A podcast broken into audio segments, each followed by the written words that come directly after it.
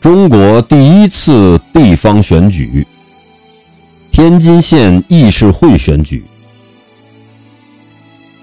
一九零五年，清光绪三十一年，清王朝宣布试行君主立宪，设地方咨议局和选举议员，由直隶、奉天两省试办地方自治。袁世凯率先在天津设立自治局、地方自治研究所、天津县七城自治会，草拟和研讨地方自治章程。